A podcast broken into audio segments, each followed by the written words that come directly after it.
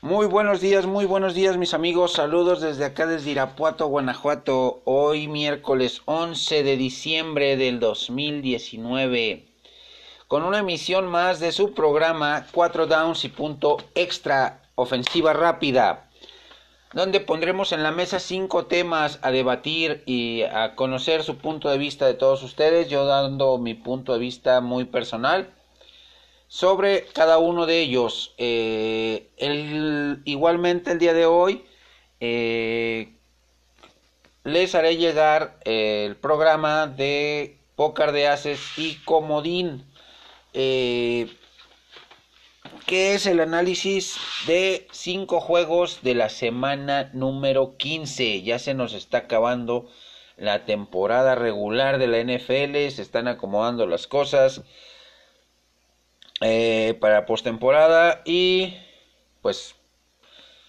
vamos a empezar con esta ofensiva rápida jugándonos al primer down que tiene que ver con las dos semifinales de la NCAA donde eh, tendremos dos encuentros muy interesantes. El primero de ellos enfrentando a eh, LSU de Ed, Orgeron como entrenador en jefe y uno de los prospectos más talentosos en la posición de mariscal de campo para el draft del 2020, como lo es Joe Burrow. Contra LSU, eh, contra Oklahoma, perdón, eh, los Sooners de Oklahoma de Lincoln Riley como entrenador en jefe, uno de los candidatos de la lista oficial de candidatos para eh, sustituir a Jason Garrett en el equipo de la Estrella Solitaria, teniendo como mariscal de campo a un talentosísimo Jalen Hurst. Va a ser un encuentro muy parejo este eh, de LSU Tigers contra Oklahoma Sooners. El único punto débil que veo en este encuentro es la defensiva de eh, Oklahoma. Eh, Oklahoma llegó digamos, de panzazo a, esta, a estas instancias, ganando los sus últimos partidos, pero dejando mucho que desear en, en, ese, en ese rubro de la defensiva, recibiendo muchos puntos. Sí tiene un Jalen Hurst, que es una de las armas eh, poderosas de este equipo, con un brazo excepcional, con un, eh, una generación de yardas por, eh, con sus piernas también impresionante. De la nueva camada de mariscales de campo que están llegando, eh, o que están surgiendo de NCAA a NFL, que saben correr muy bien el balón, que saben eh, eh, generar yardas con sus piernas, corriendo la ofensiva read option, muy utilizada en el college. Y por su parte, pues, LSU, un equipo balanceado, potente en la defensa, potente en el ataque eh, tanto ataque terrestre como ataque aéreo, una semifinal eh, imperdible, donde, eh, como les decía, Lincoln Riley, el entrenador en jefe de los Sooners, tiene que pues ganar, ganarse su confirmación como candidato, como posible entrenador en jefe de los Vaqueros de Dallas para el 2020 ganando este partido y ganando el eh, campeonato nacional. La veo un poco complicada por lo que les comentaba del, de la situación de la defensiva de los, de los Sooners. Pero eh, todo puede pasar en el fútbol americano colegial. Eh, vimos como uno de los favoritos, Crimson Tide Alabama, quedó fuera. era de los llamados a repetir eh, esta temporada en las semifinales y en la posible final, pero quedó fuera. El equipo de Nick Saban, eh, eh, con todo el talento del mundo que tiene, con lo poderosísimo de su defensiva, quedó fuera. Así que en este partido sí me inclino un poquito, inclino un poquito la balanza en mi pronóstico hacia los Tigers de LSU. El segundo encuentro. tenemos a los Ohio State Buckeyes contra Clemson, eh, los eh, Clemson Tigers. eh, de otro de los posibles prospectos, pero para el draft del 2021, que es Trevor Lawrence, el espigado y rubio mariscal de campo de los Tigres de Clemson, que tiene un brazo privilegiado, una visión de campo excepcional y que ha optado de buena manera terminar su elegibilidad como colegial para seguir puliendo sus cualidades que son de verdad, de verdad, de otro mundo, eh, con su entrenador en jefe, Dabo Sweeney, un viejo lobo de mar, un eh, conocedor de, estrategias, conocedor de situaciones eh, de, jugado, de, de juego, pues situaciones de juego en donde puede ajustar dentro de la misma formación, donde puede ajustar ofensiva y defensivamente dependiendo el, el marcador del partido, si van perdiendo, si van ganando. Eh, es una, una, mente brillante Davos Sweeney, que es también candidato para el equipo de los Dallas Cowboys, uno de los 10.000 candidatos que quieren el trabajo en 2020 de los Vaqueros de Dallas. Enfrenta a los eh, Ohio State Buckeyes con Justin Fields como mariscal de campo, que es un, una copia calca, este joven eh, freshman de segundo año,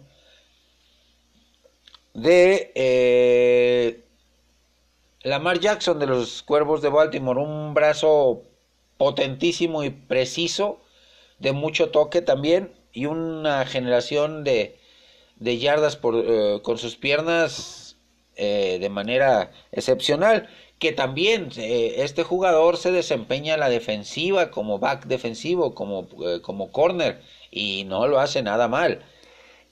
aquí el, el, entrenador en jefe de Ohio State es Ryan Day, alumno de Urban Meyer.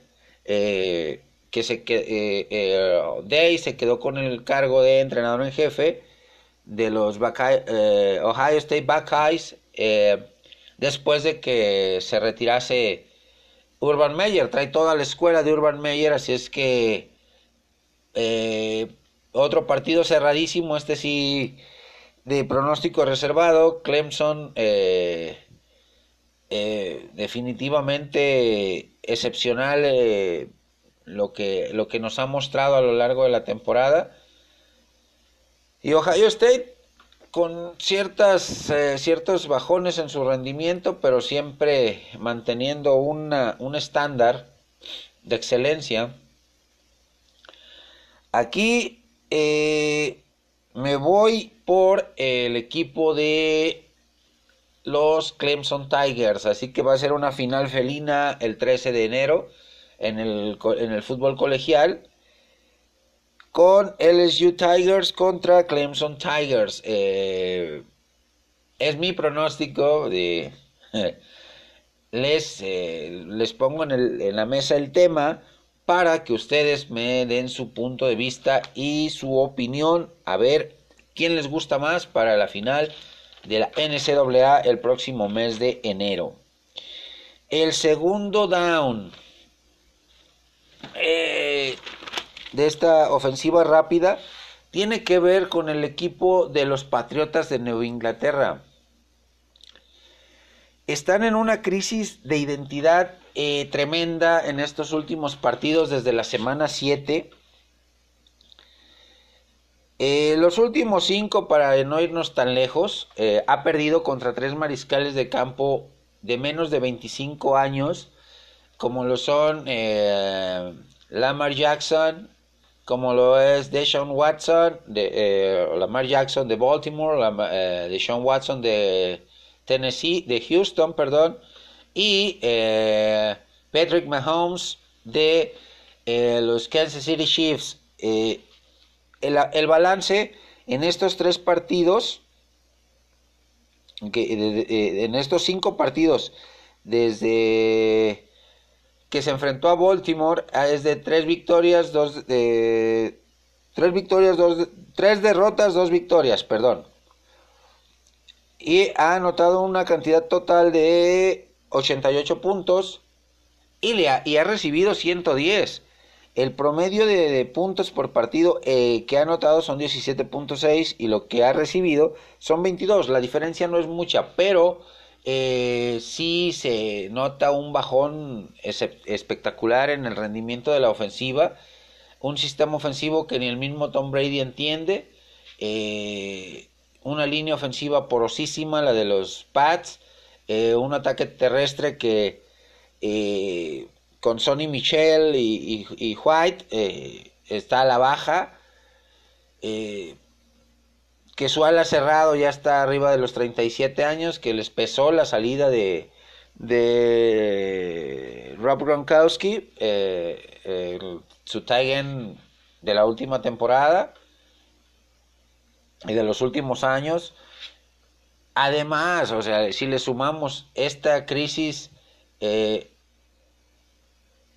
de eh, resultados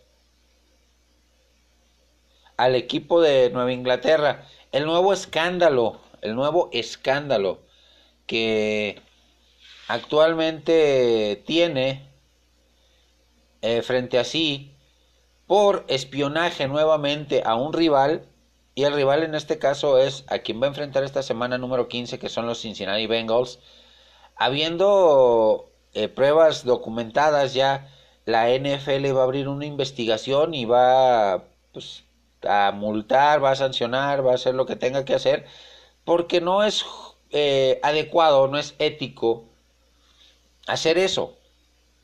No tiene ninguna ética lo que hizo Bill Belichick y su gente. Eh, volviendo al plano deportivo, estaremos viendo ya la última parte de la carrera como pareja de entrenador en jefe y quarterback de Tom Brady y Bill Belichick? Posiblemente sí. Posiblemente el heredero de, de, esta de esta franquicia como entrenador en jefe es su coordinador ofensivo, eh, Josh McDaniels.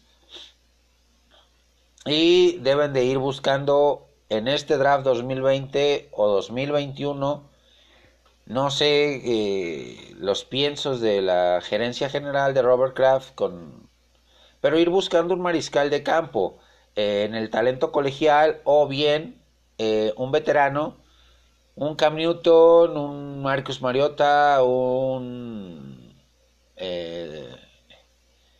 Matthew Stafford, que posiblemente también sea de los que salga de su equipo original, que son los Detroit Lions.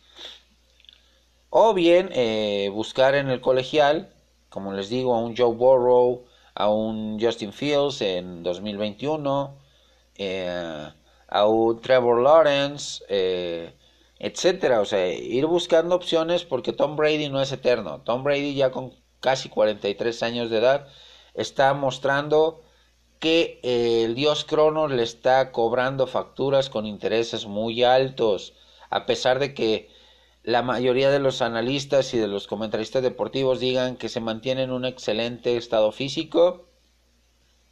A mi punto de vista ya vienen en, plena curva de, decadencia, en, plena curva de bajada y, es, es feo ver cómo un jugador que ha brillado tanto en la liga por 20 años se aferre a seguir jugando cuando su cuerpo ya no le está dando para más, cuando eh, ya eh, la edad no pasa en balde, lo estamos viendo con el mismísimo eh, Adam Binatieri, pateador de los, de los Colts, que ha tenido una temporada de altibajos esta del 2019 que ya tiene casi 48 años de edad y que se resiste a retirarse, o sea, son jugadores que ya brillaron, que ya dejaron un legado y que deben de, dar espacio a las nuevas generaciones.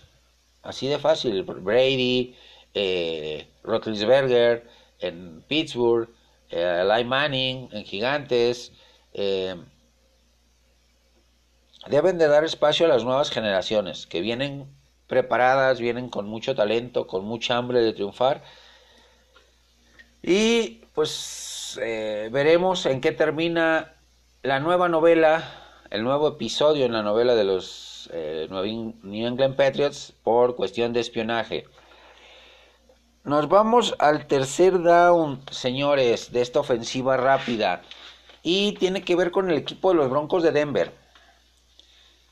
¿Será que Drew Locke es esa cara a futuro de la franquicia que tanto ha buscado John Elway infructuosamente con otros corebacks drafteados? Que el joven eh, de segunda ronda, pick número 57, eh, egresado de Missouri, sea la solución. Los números no, mienten. Dos victorias, una con números discretos, eh, la de la semana antepasada y la de esta semana, la de la semana pasada y la de esta semana número 14, contundente, con una exhibición excepcional eh, de parte de Drew Locke en la primera mitad, la segunda mitad sí se nos cayó un poquito, como que se tambaleó poquito, pero mantuvo eh, cabeza firme y sí cometió errores, como todo jugador, como todo novato, novato, pero es parte de, se los he mencionado en otros programas, es parte del aprendizaje de cualquier novato. Sus números eh, en estos dos partidos, 5 eh, touchdowns, 2 intercepciones, 443 yardas. Ahí va paso a pasito. Dos victorias, que es lo más importante. Lo que le da seguridad al, joven mariscal de campo para ir perfeccionando sus habilidades, sus cualidades y mostrar en cada partido una versión mejorada de sí mismo.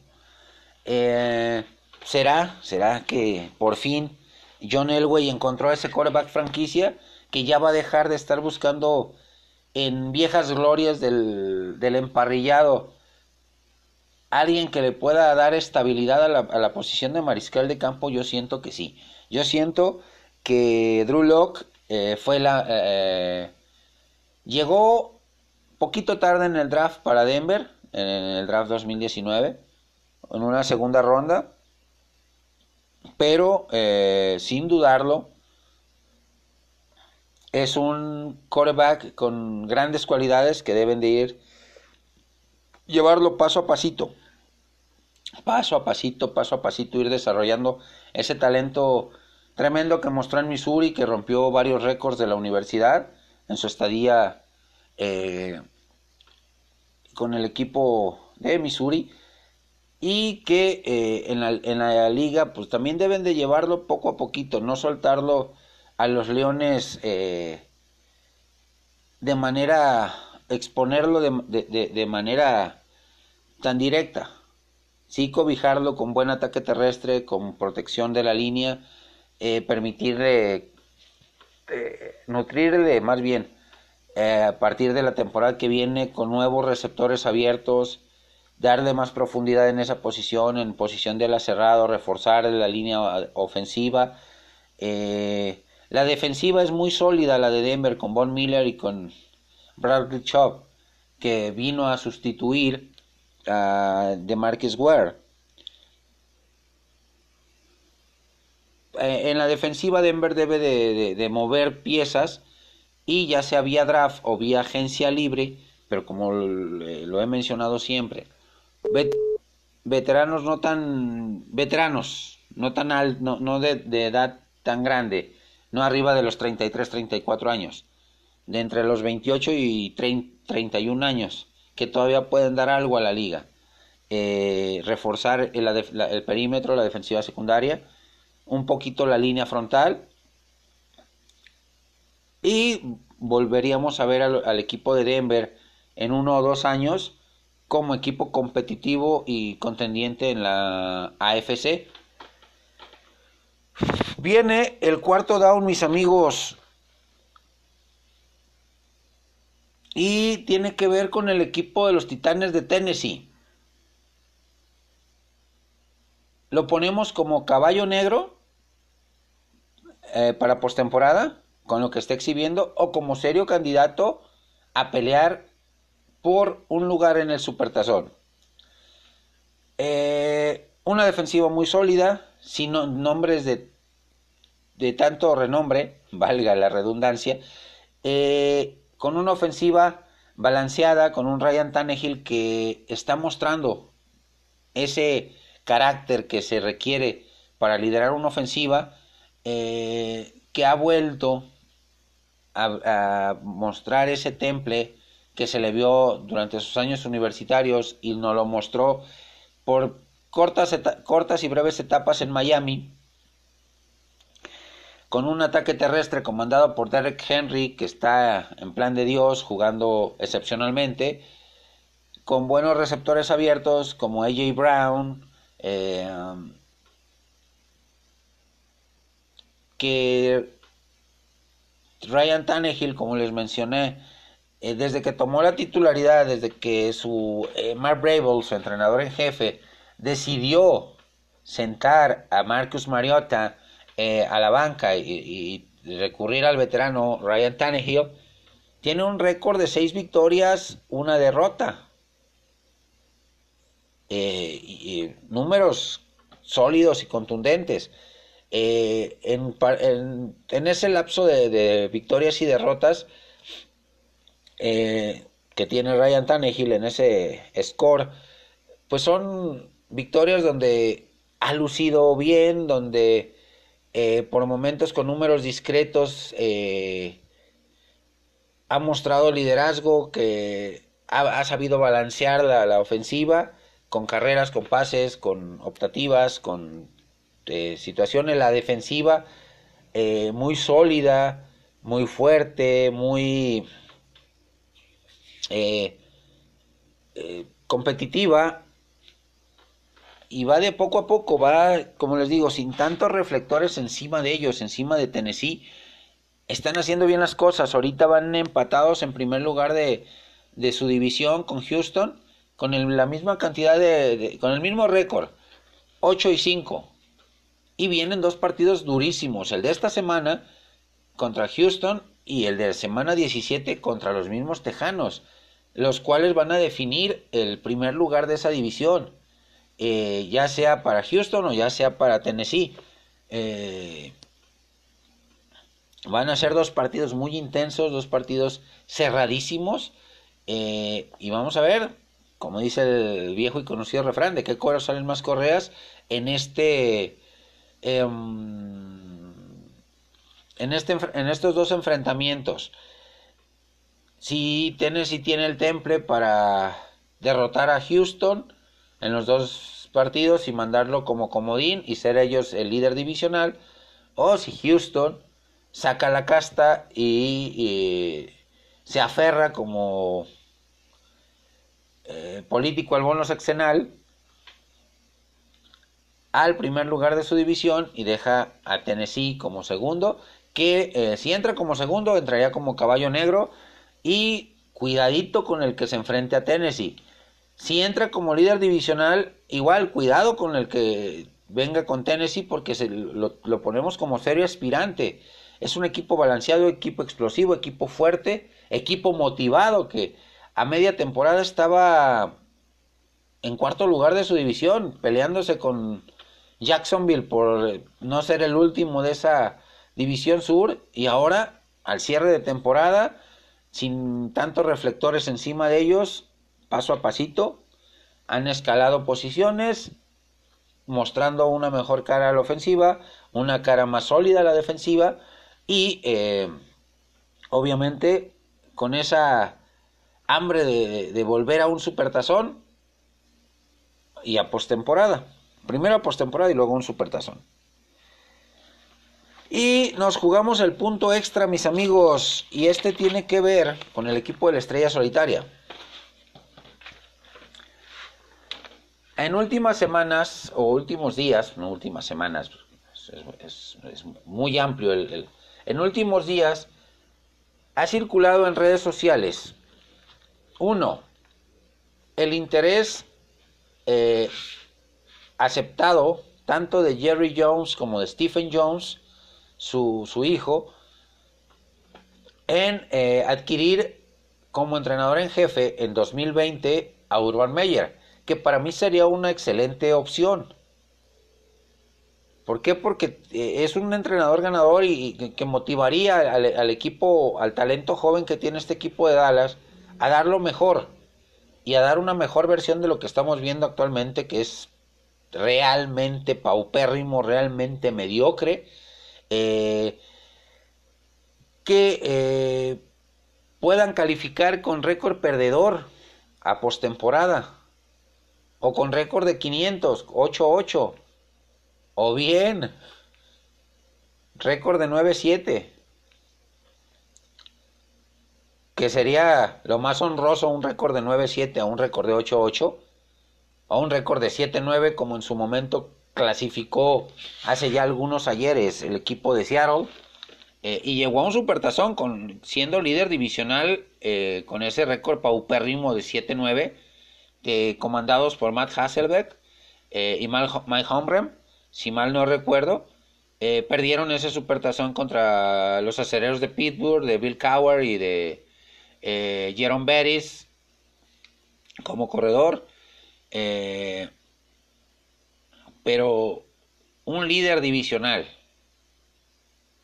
con récord de 7-9, está hablando de una mediocridad total del equipo, de una falta, una apatía total de, de, ser un equipo de élite realmente, siendo que el equipo de Dallas es uno de los más populares a, a, nivel global, no nomás en Estados Unidos, no nomás en México, a nivel global es uno de los equipos desde la década de los 70 eh, eh, más populares, también más odiados, eh, como todo tiene su parte de, aficionados, pero también su parte de detractores.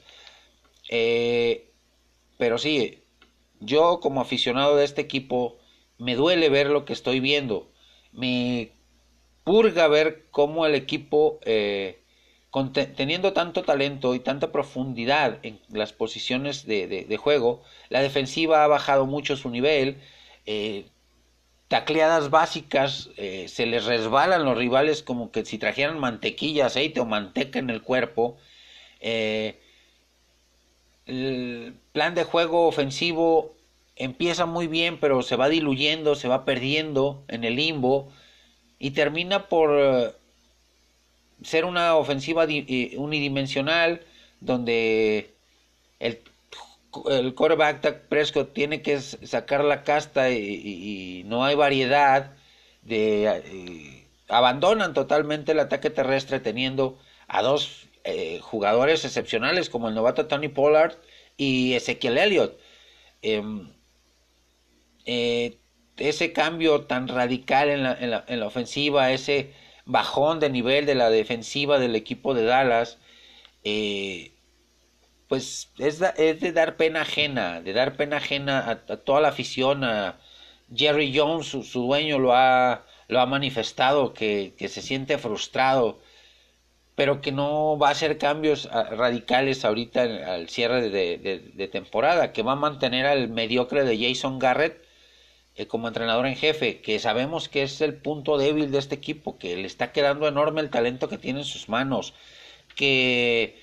Eh, desde que le quitó el, poder mandar las jugadas a su, a su joven coordinador ofensivo, Kellen Moore, el equipo dio un bajón eh, abismal, que volvió al equipo gris, parco, sin vida, sin, alma de, Scott Linehan de las temporadas anteriores, que la defensiva con Rod Marinelli da una de cal por dos de arena y muestra una cara eh, por momentos buena, por momentos mala y por momentos de plano de mediocre a pésima. O sea, es, es, es algo que da coraje, que da tristeza eh, a todos los aficionados de, del equipo de la Estrella Solitaria. Y eh, pues, semanas atrás, eso sí, Urban Mayer dijo, que el único trabajo a nivel profesional que él aceptaría sería con el equipo de la Estrella Solitaria. Que les digo, para mí sería una excelente opción. Vamos a ver qué determina la, alta la, alta cúspide del, equipo de la Estrella Solitaria, la familia Jones, con la, eh, elección del, del entrenador en jefe de la temporada 2020. Hay varios candidatos, Lincoln Riley de Oklahoma, eh, Chris Peterson de Washington, Jim Harbaugh de, de, Michigan, eh, este Devo Sweeney de Clemson, eh, entre unos, entre uno de los nombres, de los tantos nombres que se mencionan, eh, el mismo Josh McDaniels de Nueva Inglaterra, que sinceramente yo siendo aficionado de vaqueros no lo quiero ver como entrenador en jefe, a Josh McDaniels, ¿por qué? Porque fracasó en Denver, porque no tuvo eh, los argumentos saliendo de las faldas de Bill Belichick para por su propio talento, porque de, que lo tiene, lo tiene, eh, brillar. Desaprovechó a un quarterback como Tim Tebow, que venía de haber sido campeón colegial con eh, Florida, que sí tenía una mecánica de brazo algo rara, o bastante rara, pero eh, muy efectiva.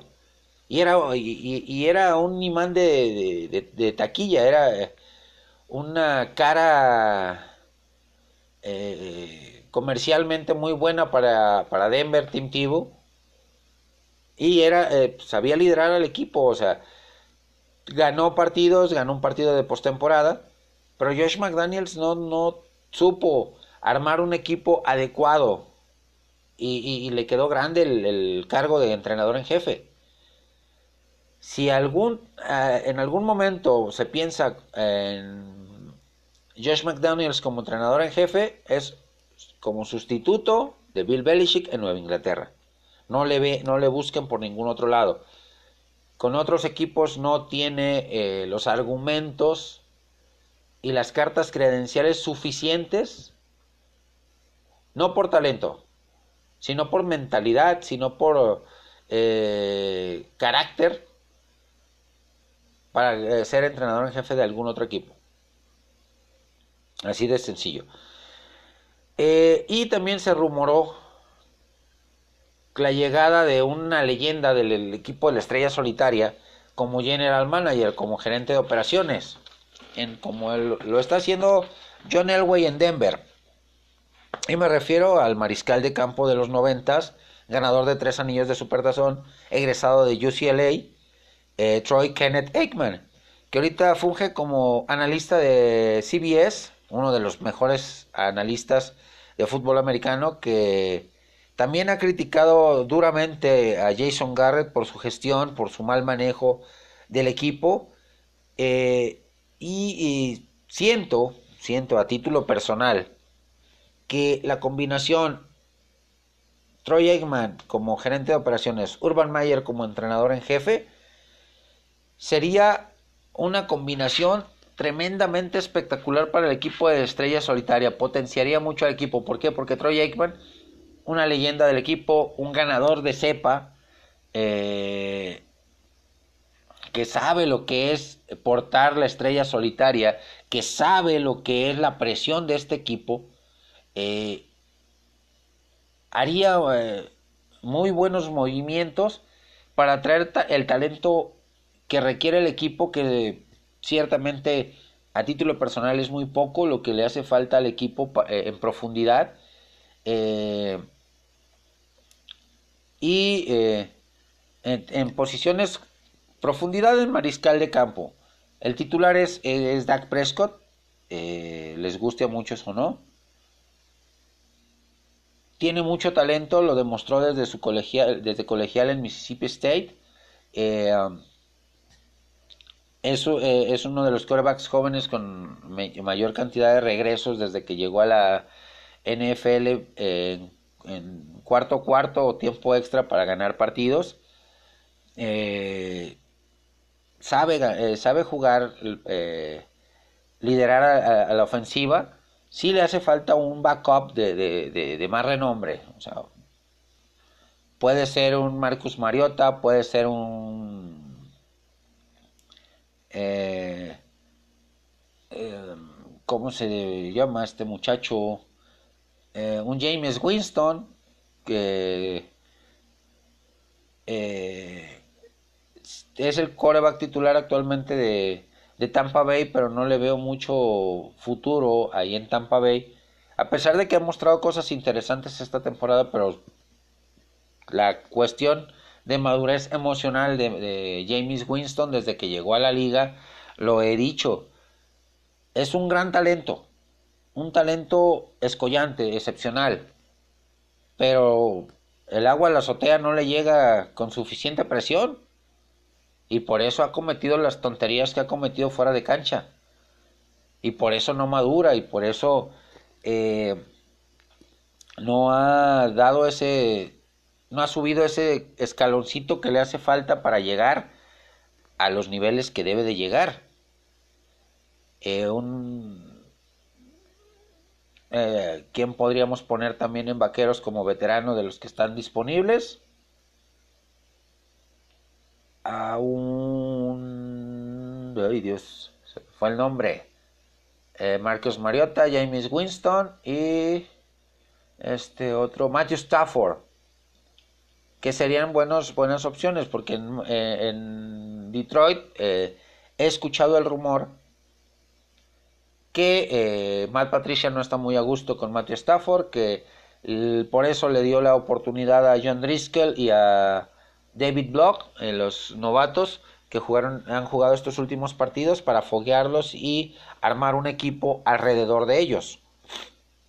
O bien, otra, otra, otro punto importante en este cuarto down es eh, lo que aconteció en la entrevista que su propia eh, estación de radio el martes pasado,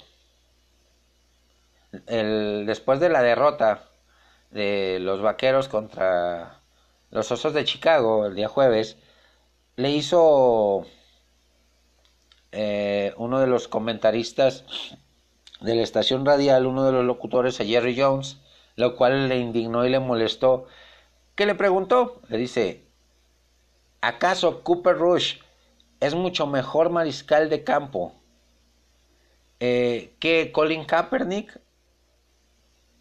Y Jerry Jones contesta eh, molesto, dice que él no ve por eh, la posición de corebacks eh, número 2 como un negocio, como negocio, como quién es mejor o quién, quién puede aportar más, sino por el talento que puede desarrollar. Y Colin Kaepernick no, no, es, no entra dentro de los planes de del vetusto Jerry Jones, lamentablemente, porque nos demostró Colin Kaepernick a sus 32 años en el tryout que hizo algunos, hace algunos días que está en muy buena forma física, que grita y clama una oportunidad en la NFL como titular o como reserva. Como reserva siendo tutor del, del, coreback joven que, que, va a estar arriba de él. Y como titular, pues es un talento eh, muy grande que ya llegó a un supertazón con Jim Harbaugh como entrenador en jefe y él en los controles, que después vino a la baja, sí, se suscitó toda la bronca de las, de las protestas que tuvo y por eso está bloqueado, por eso lo bloqueó la liga, por eso lo bloqueó el patético eh, cara de basurero, eh, Donald Trump. Ya la NFL le dio el indulto a, a Colin Kaepernick de poder eh, regresar a la liga y tiene talento como para ser titular o como para estar como una buena, un buen reserva en cualquier equipo. Y pues sí le, le, le, purgó esa pregunta a Jerry Jones en su propia estación de, radio en el 105.3 de, Dallas, de, de Fan se llama el programa. Eh, pero eh, retomando el hilo del tema principal de este punto extra, sí sería una, una combinación exitosa eh, que daría buenos dividendos al equipo de la estrella solitaria. Urban Meyer como entrenador en jefe y Troy Eggman como gerente de operaciones. Veremos qué determina la familia Jones, que son los que, que toman las últimas decisiones, y, quién es eh, el elegido como entrenador en jefe del equipo de la Estrella Solitaria para el 2020. Me despido momentáneamente mis amigos porque en un rato más eh, emitiré el programa de De Aces y Comodín, el análisis de cinco partidos de la semana 15. Eh, el análisis pronóstico de estos cinco partidos.